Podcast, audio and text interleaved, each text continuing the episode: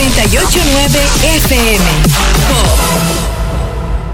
Hola, buenas tardes, ¿cómo están? Esta es Pop 989. Rita Boni nos acompaña de nuevo con una gran entrevista. Ustedes saben que nosotros siempre le traemos lo mejor, obviamente con los mejores artistas también. Y esta vez tenemos la oportunidad, el placer y el honor de entrevistar a Mahalo.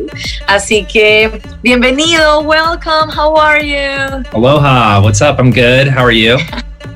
I'm. I'm pretty happy. Well, actually, very happy to have you today with us because we are going to talk, well, about you and your song, and we are about to play uh, your song in a, in a couple of minutes. Amazing. okay, so uh, for start, uh, mahalo is a sweet Hawaiian word that um, that means gratitude. Thank you, right? That's so, correct. what made you to choose uh, this alias? Uh, well, I am from Hawaii, so was born there. Um, so that's a big part of it. But the reason why I picked the name uh, is sort of an homage to all the people that inspired me. A thank you, and you know the gratitude of the people that helped me get here, and you know um, other musicians that inspired me along the way. Oh, perfect. That's very nice of you. That I think is very important to always uh, have this gratitude uh, and say thank you to everyone that helped us in a way, right? Yeah, paying it forward, you know. Correct.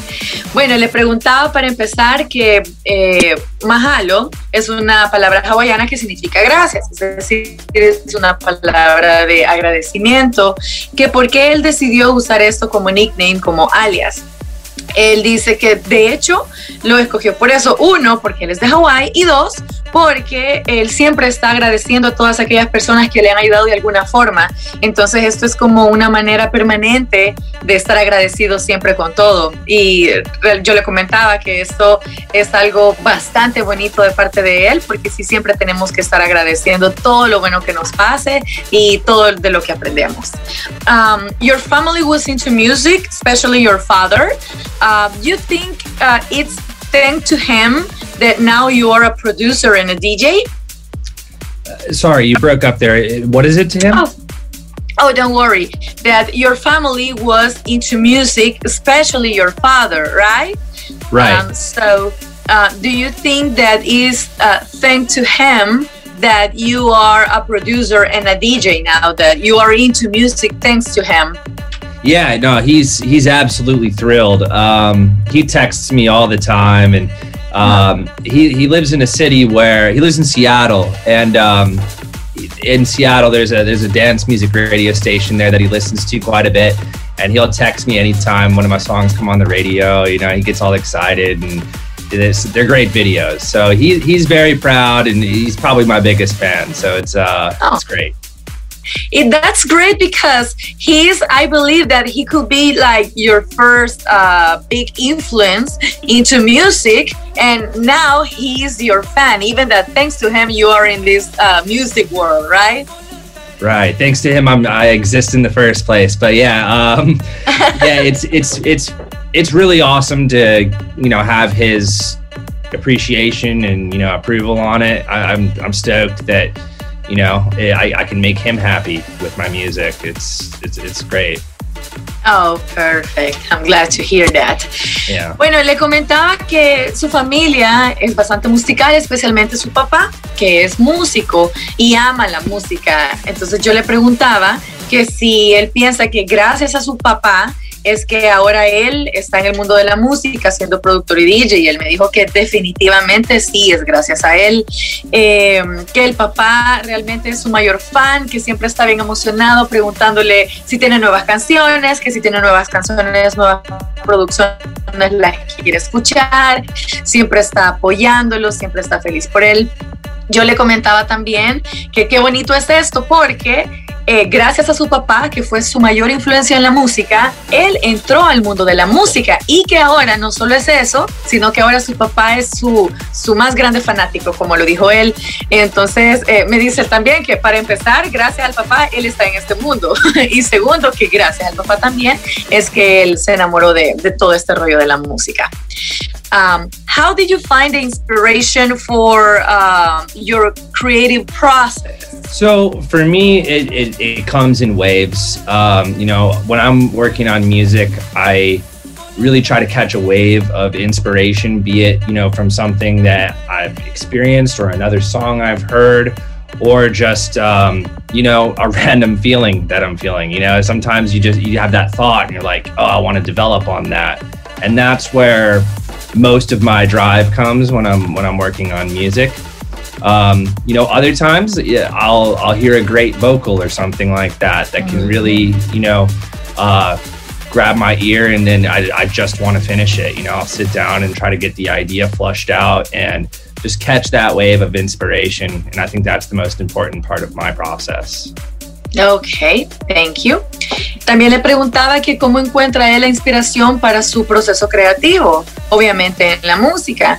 Él menciona que de repente él puede escuchar algo, tanto como algún sonido, una melodía o algún vocal, o sea, alguna voz, y que de repente es como que quiero trabajar sobre eso, esto es como la idea inicial para algo que se le puede ocurrir y que obviamente cuando ya tiene eso, se sienta a trabajar en algo concreto hasta que la idea fluye y, y se hace completa. Entonces, él toma la inspiración de diferentes elementos que puede, que puede escuchar o incluso también ver.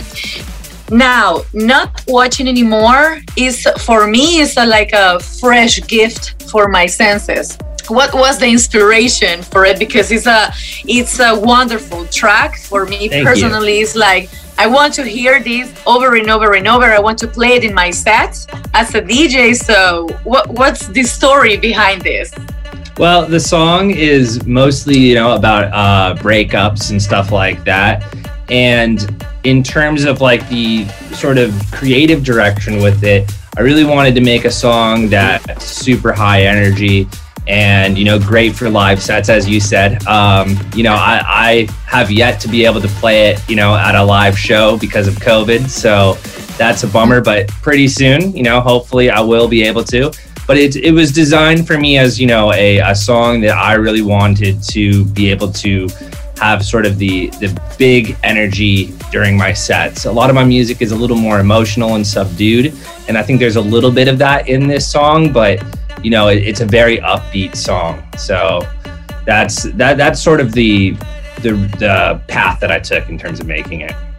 Okay, and I think it's very uh, great for uh, if an artist can use the uh, power of music to help other people that might be in a difficult or sad situation. And if they're if they listen to your music, it will be like, now I feel better. He's helping me through Absolutely. his song right? That's always the best feeling in the world, if you, you know. And there's been, you know, a lot of people that reach out and, and say things like that. So um, that always holds a special place in my heart to hear, you know, that, my music has affected somebody. So, um, you know, we, we love to see it. Yay. Bueno, el, de la canción que vamos a escuchar más adelante, la que estamos promocionando, es Not Watching Anymore. Eh, yo le mencionaba a él que para mí esta canción es como un regalo fresco para los sentidos, me encanta. Bueno, yo la he escuchado una tras otra, tras otra, es una canción bastante linda, ya la van a conocer y yo estoy segura que, que les va a encantar, igual se va a quedar acá en la programación de Pop 989. Entonces le preguntaba que cuál es la historia o la inspiración detrás de esta canción. Él me comentaba que es sobre la ruptura amorosa con una pareja, pero que también quería poner eh, música, incluir elementos que hicieran sentir bien a la gente. Yo le decía que es increíble que a pesar de que se hable de algo que nosotros pensemos que es malo, que es triste, pero la música nos hace sentir mejor en ese momento.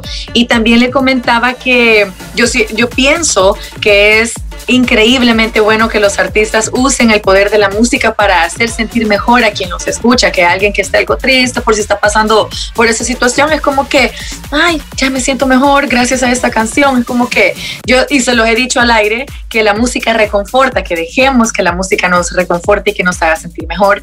Entonces él dice que esa es la mejor sensación para él, saber que puede estar ayudando a alguien en una situación difícil o triste con su música y que con su música puede hacer que alguien se sienta muchísimo mejor. I really want to thank you um, for your time. I know that you are busy, but for us it's an honor and a pleasure. And I would like to know um, what are your plans for 2021? I know that still is kind of complicated because of the pandemic, but I'm sure you have a lot of ideas. Yeah, um, well, I am starting my radio show, um, which is something that I'm excited about. That's going to uh, debut on Friday.